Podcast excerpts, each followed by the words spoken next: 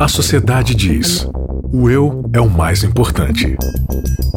A Bíblia diz: negue-se a si mesmo. O mundo incentiva: siga seus desejos. Jesus convida: siga-me. A cultura diz: pense igual, seja igual, conforme-se. O cristianismo diz: não se conforme com os pensamentos deste século. Contra a cultura. O Evangelho clama pelo diferente. Começando mais um episódio do Contra a Cultura. O Evangelho clama pelo diferente. Obrigada demais pela sua participação, pelo seu carinho, pelo seu apoio aqui ao Contra a Cultura. Para você que não conhece o projeto, está ouvindo pela primeira vez, um amigo indicou, um parente indicou, você ouviu na Rádio Novo Tempo, enfim, está convidado a escutar todos os nossos outros episódios, ou pelo menos voltar aí alguns episódios para trás para pegar essa temporada bem no comecinho. Estamos aí no oitavo episódio dessa nossa série de 13 episódios episódios Mordomia 360 Graus. A gente está tentando estudar aqui uh, sobre a palavra mordomia, o conceito de mordomia, o significado de mordomia à luz da palavra de Deus. A bênção do prejuízo, esse é o nosso título de hoje aqui do Contra a Cultura. Você que nos escuta através do podcast, através da Rádio Novo Tempo e a você que nos assiste aqui também através das redes sociais. Sim, Contra a Cultura é um programa de rádio, um programa de podcast, mas você tem a oportunidade de ver Isaac Rezende. Tudo bem, Isaac? Tudo bom. A gente pode dizer que Contra a Cultura é um programa da família tradicional conservadora, libertadora, liberal brasileira. a gente cobre todos os espectros. Todos. Todos. Estamos em todas as plataformas. É, e, isso. E Bianca, eu queria falar um negócio aqui que o meu colega pastor José Flori Júnior sempre fala no Hiperlinkados. Ah. Se você gosta do Contra Cultura, compartilhe com seus amigos. Olha aí. E se você odeia o Contra Cultura, compartilhe, compartilhe com seus com inimigos. Vai ser bom. Excelente. Então ninguém fica de fora, né? É. Tanto as duas, as duas alas. Se aí. vinga deles, fala assim, ó, escuta contra a cultura. É massa. Então tá bom, o convite tá feito, tá? Aqui também nos estúdios você tá vendo uma outra pessoa, é Renatinho Marques, ele que cuida do áudio aqui pra gente. Então o áudio vai bonito, o áudio vai tratado, é editado, porque o Renatinho que. E hoje ele vai comentar também, hoje ele vai participar do ah, programa. É? Até porque o terceiro. Algo de errado não está é... certo. você que está nos assistindo tá vendo que só eu, Isaac e Renatinho estamos aqui no estúdio. E Deus, né? Sempre Deus aqui claro. com a gente. Mas Maiara Costa Hoje, é ela verdade. que teve os seus. Tá presa no centro. seus imprevistos, né? O dia que eu faltei, eu estava presa no centro de Jacareí. Eu tava Mas... presa, porque a prisão é lá no centro. É, é pode ser também, né? Uh, não fiz nada de errado, estava presa no centro por conta de resolver algumas questões pessoais. E hoje, Maiara, tá dodói. Tá dodói. Tá dodói. dodói. Saiu no prejuízo. É, saiu no prejuízo, né? Foi é, se verdade. medicar porque tava com uma sinusite. Não é febre amarela, graças a Deus, né? Não é febre amarela, graças a Deus, mas está lá se cuidando, medicando. E no próximo episódio, se Deus quiser, ela estará com a gente. Ô, Bianca Oliveira. Você tem abraço para mandar pra uma turma especial aí? Eu tenho, estive no Piauí Olha, recentemente. Fora do Brasil também. Aliás, eles falam que são pessoas internacionais. Olha só. Uh, é, e a galera do Piauí me recebeu muito bem. A minha, Legal. o meu esposo, Kiko. Foi muito bacana. Momentos muito especiais passamos ali. Fomos a Teresina, capital Teresina, do Piauí. Que legal. Então, tomei muita caixinha. O pessoal escuta muito lá? Olha, o pessoal não escuta muito contra a cultura, porque não temos Rádio Novo Tempo lá. Mas que eles pena. escutam através do site. Então, algumas pessoas conheciam. Qual site? Site novotempo.com barra contra cultura. Fica a dica. Então... E eu estive em Belo Horizonte, um abraço pessoal de Belo Horizonte, Jaraguá e outras igrejas ao redor. O pessoal também não escuta contra cultura, porque é ruim, mas brincadeira, porque lá também não tem a rádio, mas um outro conhece e aí a gente vai divulgando, vai compartilhando, né? Fica aí o nosso abraço, nosso muito obrigado. E a rede vai crescendo. Maiara também esteve em algum lugar que eu me esqueci, você lembra? Foi, um abraço pro pessoal onde ela esteve. Legal? Eu esqueci onde ela, onde ela falou que ia, mas tá bom. Mas depois o pessoal a gente onde ela foi ela. Não, não esqueceu não e fica aí o abraço dela para vocês. Então tá bom. A benção do prejuízo, oitavo episódio aqui da nossa série. Isaac, a benção do prejuízo? Como assim? A benção do prejuízo, olha só. O que, que a gente vai estudar essa semana? A gente vai falar sobre o dízimo. O que, que é o dízimo? O dízimo é um desconto que Deus faz no seu salário. É basicamente isso, certo? Não. Certo, Renatinho? É. não senti muita firmeza nisso aí. É, a gente encara muitas vezes, né? A gente tá conversando aí sobre o dinheiro, a gente já falou sobre isso, como o dinheiro pode ser um, né?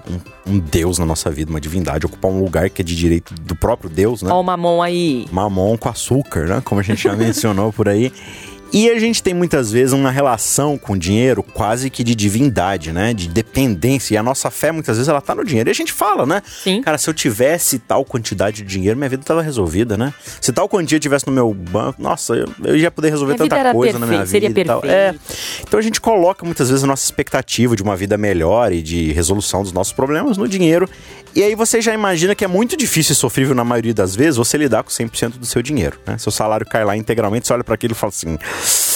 cara, é muito mês para pouco dinheiro, né?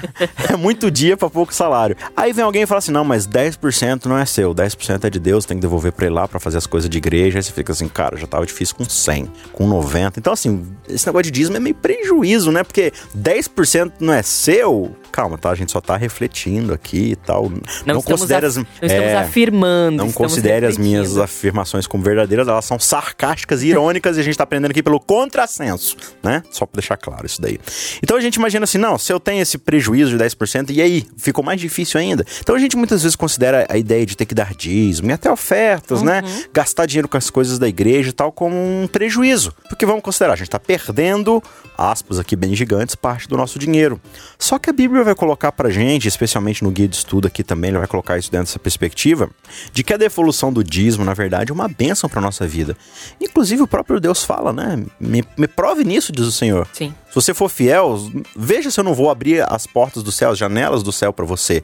Só que aí a gente olha pra isso, né? E aí muitas vezes inspirado por videozinhos inspiracionais de dízimo na nossa igreja que às vezes, tá? Vale a pena sempre você refletir, não é só porque uma coisa passa na hora do culto que ela muitas vezes é ser fiel à Bíblia, cabe sempre você ter o discernimento. Às vezes ela coloca as coisas numa perspectiva, não porque ela tentou ser ruim por si mesma, mas porque o ser humano já tem essa tendência, né? Meio, meio egoísta das coisas. De olhar, não, se eu for fiel a Deus ali e devolver os 10% e fizer um pacto com a minha oferta, Deus vai me abençoar mais ainda financeiramente. Então, eu costumava ir pra igreja todo sábado lá, ou todo domingo de, de ônibus ou a pé, e desde que eu fiz um pacto com Deus, eu consegui comprar um carro e agora eu vou pra igreja de carro. E a Bíblia vai colocar para você que essa ideia de bênção, ela não é necessariamente material. Ela pode ter outros tipos de características, como caráter, como intuição, como relacionamento com Deus, coisas que muitas vezes são infinitamente mais valiosas que o próprio dinheiro, né? Exatamente. Então, isso que a gente, entre aspas, gigantes aqui, caro ouvinte, que não está vendo o que o amigo do YouTube está vendo eu fazendo com o dedo, né? Esse tal prejuízo pode se tornar uma bênção. Aliás, quando devidamente entendido, o dízimo é uma das maiores bênçãos que um ser humano pode ter aqui nessa terra. Claro, e, e eu já falei isso em outros episódios, de que Deus está muito mais interessado em dar bênçãos pra gente do que nós em receber essas bênçãos, né? E a lição, o guia de estudo traz aqui, a gente falou também em outros episódios, falamos até sobre fé, né? A questão da identidade e tal, né? Em do- é uma característica do mordomo ter fé. É, tem até os três Cs aí que a Mayara trouxe pra gente, que fé é confiança, é compromisso e é crença. Olha. E essa... A, a- a- Não lembrava. é, pois é, você vê, né? eu Obrigado. lembrei, foi, foi muito bacana Isso é porque... da parte de Deus, uma boa memória. E aí, é. e aí, a, a questão da fé, e sim, dízimo é uma relação de fé com Deus, mas às vezes a gente trata essa fé como se assim, não, eu tenho fé que se eu entregar isso, que foi o que o Isaac acabou de falar, se eu entregar esses 10% aqui, ah, mas aí Deus vai me dar um carro novo, aí Deus vai, vai, eu vou prosperar e tal. Não, sendo que se eu der o meu dízimo, por vezes eu não vou ter nada. Às vezes minha casa vai ser ah, leiloada, o meu carro vai estragar, alguma coisa vai acontecer, mas eu não estou tendo fé naquilo que Deus me dá. Que foi o que o Tiago Rodrigues disse aqui uma vez, eu nunca mais esqueci. Mas eu, eu tenho que ter fé naquilo que Deus é, É. Uhum. né? Então, assim, tá, me falta o carro, me falta a casa, eu não vou prosperar materialmente, porque essa não é a coisa mais importante, mas eu sei quem Deus é. E eu sei que Ele quer me moldar no caráter, ou, né, no comportamento, que é isso que o Evangelho traz, né, né Isaac? Ah, e aí a gente já leu lá em Romanos aquele verso, né? Em todas as coisas Deus coopera para o quê? Para o bem, mas para o bem de quem? Daqueles que amam a Deus e são o quê? Chamados segundo o seu o propósito. propósito. E qual, Qual que é é o o propósito de propósito? Deus para a humanidade? Faça sempre essa pergunta, caro ouvinte. É te transformar de novo, a restaurar a imagem e semelhança de quem ele é. E é interessante que, assim, é, na maioria das vezes, a bênção de Deus, quando fala assim, Deus fala pro ser humano, eu vou te abençoar, a bênção dele se traduz em uma coisa, a presença dele na sua vida. Entendeu? Então a própria presença dele, o relacionamento dele contigo é a maior bênção que você pode receber. Porque você tá do lado de alguém que te ama, que é o melhor para você, entendeu? Então muitas vezes a dificuldade, o prejuízo, como a gente colocou aqui no título de forma irônica, né? Entre aspas. Vai servir por crescimento e pro seu amadurecimento para você se tornar mais semelhante a ele na imagem e na semelhança. Ótimo. O nosso guia de estudo traz aqui a, a questão do dízimo, né? Ah, inclusive o nome perguntaram já, né? Mas por que 10%? Por que, que chama dízimo? Porque é, até o nome já diz, é a décima, a décima parte, né? E a Bíblia traz várias coisas em relação ao dízimo, inclusive o próprio Jesus, um dos temas mais trabalhados é sobre o dinheiro, né? Sim. E a gente já falou sobre isso em alguns outros episódios. Mas eu acho que é interessante o autor aqui do nosso guia de estudo, nesta semana, ele vai tratar sobre a questão da aliança também, né, Isaac? Sim. A gente falou sobre uh, uh, o sábado, por exemplo, em outros episódios. Uhum. E o autor ele trouxe, olha, o dízimo ele também é uma aliança que Deus faz com o povo, ou fez com o povo, né? Faz, né? Sim. Com o povo, parecido com o sábado. Como é que é isso? É, na minha visão particular, eu vejo assim, né? Quando você estuda a aliança de Deus, e essa aliança ela vai se, se renovando e se, e se expandindo conforme os relacionamentos vão passando com o tempo, né? Então em Adão você tem um aspecto de aliança, em Noé essa aliança vai ser expandida, né? Em Abraão ela vai ganhar um corpo ainda maior, em Israel ela vai ganhar uma nação, vai virar uma nação. Em Davi você pega esse aspecto de representatividade e tal. E em Cristo você tem essa plenitude, né? Se conformando ali, se, se cumprindo. E tem alguns aspectos básicos que você observa nessas alianças desde Adão, quando o próprio ser humano é criado. A gente já falou sobre, né? Essa coisa da, da imagem e semelhança de Deus. Que quando Deus cria o ser humano, ele estabelece três questões para o ser humano. Primeiro, eu vou te abençoar. Qual que é a primeira lei de Deus para o ser humano obedecer? Ser abençoado por mim. Ó, que coisa difícil, né? Nossa. Segunda, se relacionar com o teu igual, ou seja, você ser igual um ao outro. E a partir desse relacionamento você vai ter o próprio poder que eu tenho, que é de fazer o quê? Criar, uhum. certo? Então esse relacionamento horizontal que a gente tem. E o terceiro é de cuidar da terra, que é ser um mordomo. É você cuidar de tudo aquilo que eu estou te dando. E você até bem observou isso daí, né? Se você quiser comentar alguma coisa a respeito, Deus até coloca no próprio Éden a árvore do bem e do mal. Sim. Que era lembrete de quê? Exato, de que nós não somos, assim, nós fomos criados para sermos administradores, sim, mas temos que entender que nem tudo a gente hum. tem a autonomia, a soberania, né? a soberania né? dessa administração. A gente tem que prestar sim, contas. Sim. Né? Inclusive a ideia ali de conhecer a árvore que era do bem e do mal, ela lembra a ideia de que no fim das contas, quem define o que é certo e errado é Deus. É Deus. Então, assim, você é colocado para administrar. Um administrador, ele não dita as regras, ele presta conta das regras pré-estabelecidas. Mas aí, voltando à questão do dízimo e do sábado, né?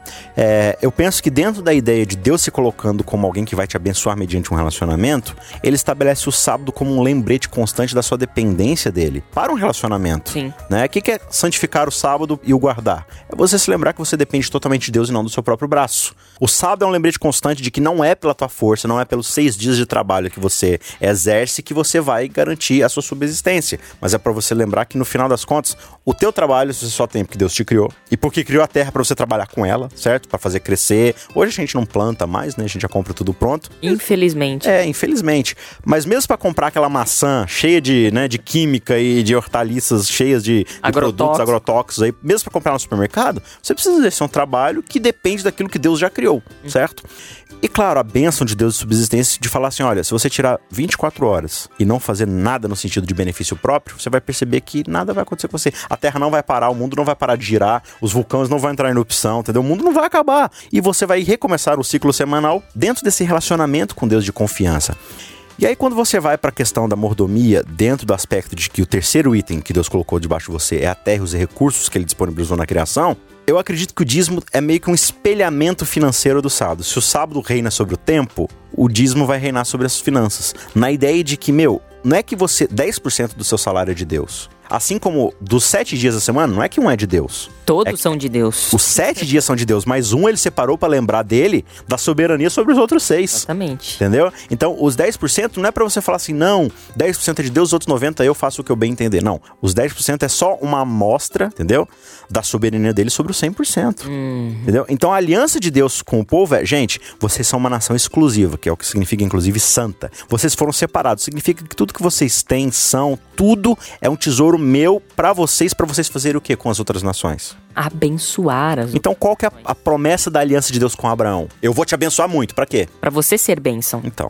E aí, pra ser bênção com os outros, eu sou bênção com o quê? Com o meu dinheiro, com o meu tempo, com os meus talentos, com tudo que eu sou. Então, a aliança de Deus com o povo não é uma aliança egoísta. Olha, me dá que eu te abençoo. Não é um qui pro quo. Não é barganha. Não é barganha, não é troca, Inclusive, não é um a gente mercado já sabe do fé, Deus. né? É, a gente já sabe esse Deus que barganha, né? Que é Baal. né? Baal, sim. Então a ideia é que, olha, tudo que vocês recebem de mim é para a administração em prol do outro. Uhum. Vocês são esses mordomos do planeta Terra que vão servir a limonada para as minhas visitas. Aham. Né? Aquela figura né, do mordomo vindo com aquela bandeja, né? Que a gente vê nos filmes e tal. Então, veja, a aliança de Deus sempre tem essa ênfase em sermos, é, digamos assim, não caixas d'água da bênção de Deus, mas canos, mas torneiras da bênção de Deus. Para extravasarmos, para fazer sobrecarregar essa bênção de Deus em nós de forma que ela transborde espirre e molhe os outros. Muito bem.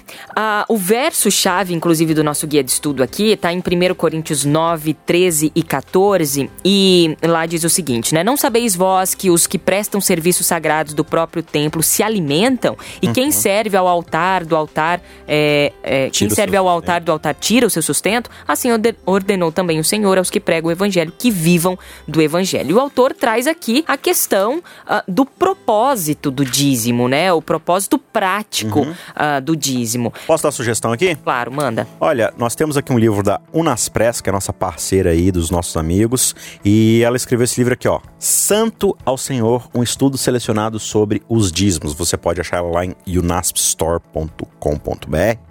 E ela tem textos aqui muito interessantes sobre a ideia do dízimo que a gente está discutindo aqui, em, em como ele serve para o serviço, né, justamente da pregação do evangelho. Essa aqui é uma versão mais antiga, eles estão lançando uma versão revisada e você pode dar uma olhada lá. Tem um outro livro aqui, mas eu vou deixar pro episódio seguinte, certo? Você vai divulgar depois. Vou divulgar depois. Aliás, a gente tem que divulgar mais livros aqui, É né? Das nossas leituras. Só que pra isso a gente precisa ler mais, né? Aí meio que O, fica o nessa... ano não começou tão É, ativo assim não, nas tem muita leituras, coisa né, fazer ainda.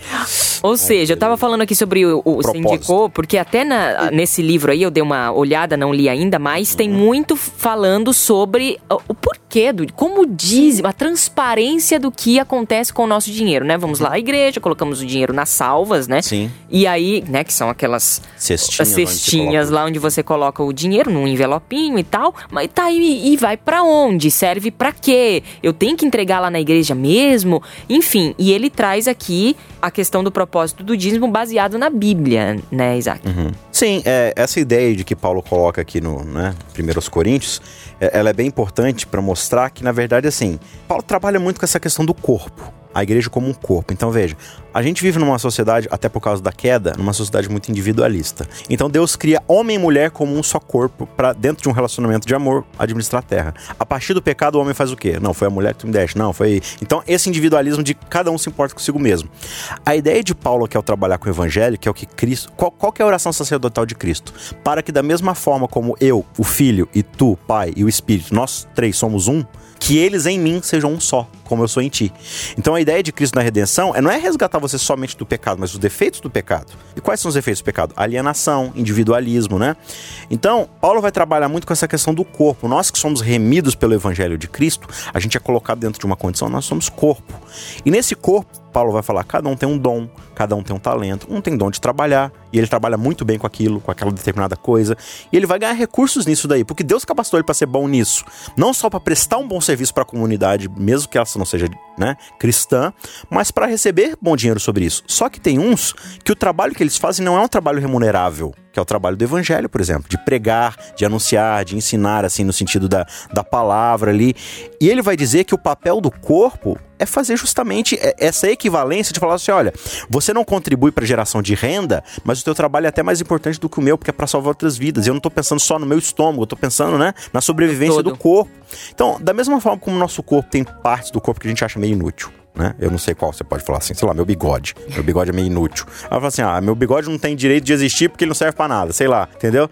Então, a gente não amputa uma parte do. Ah, sei lá, meu mindinho. Eu quase não uso meu mindinho, acho que eu vou amputar ele, né? Porque ele é meio inútil, tá gastando sangue à toa, né? Você não faz isso. A força do restante do corpo vai sustentar as partes que talvez eu não julgue tão úteis. Mas todas elas têm uma função dentro do corpo, né? Então, Paulo vai colocar assim: olha, o corpo, ele precisa trabalhar junto. E tem gente que não tem o dom de pregar. Tem gente que tem o dom de trabalhar, de administrar, de liderar, de limpar, de. Enfim. Então, qual que é a ideia do dízimo? E, e você vê isso de forma muito interessante no sistema israelita, né? A gente estava até comentando off-topic sobre isso, de que você tinha lá 12 tribos. E uma tribo ela foi colocada para desenvolver o papel de ser o líder religioso, que é a tribo de Levi, certo? Os levitas. E ao estabelecer o sistema do dízimo, o dízimo seria, dentro das 12 tribos, quase que uma média aritmética ali. Porque você tinha tribos que estavam mais ricas, umas próximas do rio, então a pesca é mais fácil, plantar é mais fácil, outras que estavam em regiões mais montanhosas, não era mais difícil plantar. Então acabava tendo um pouco de diferença assim da, da, da renda das outras tribos.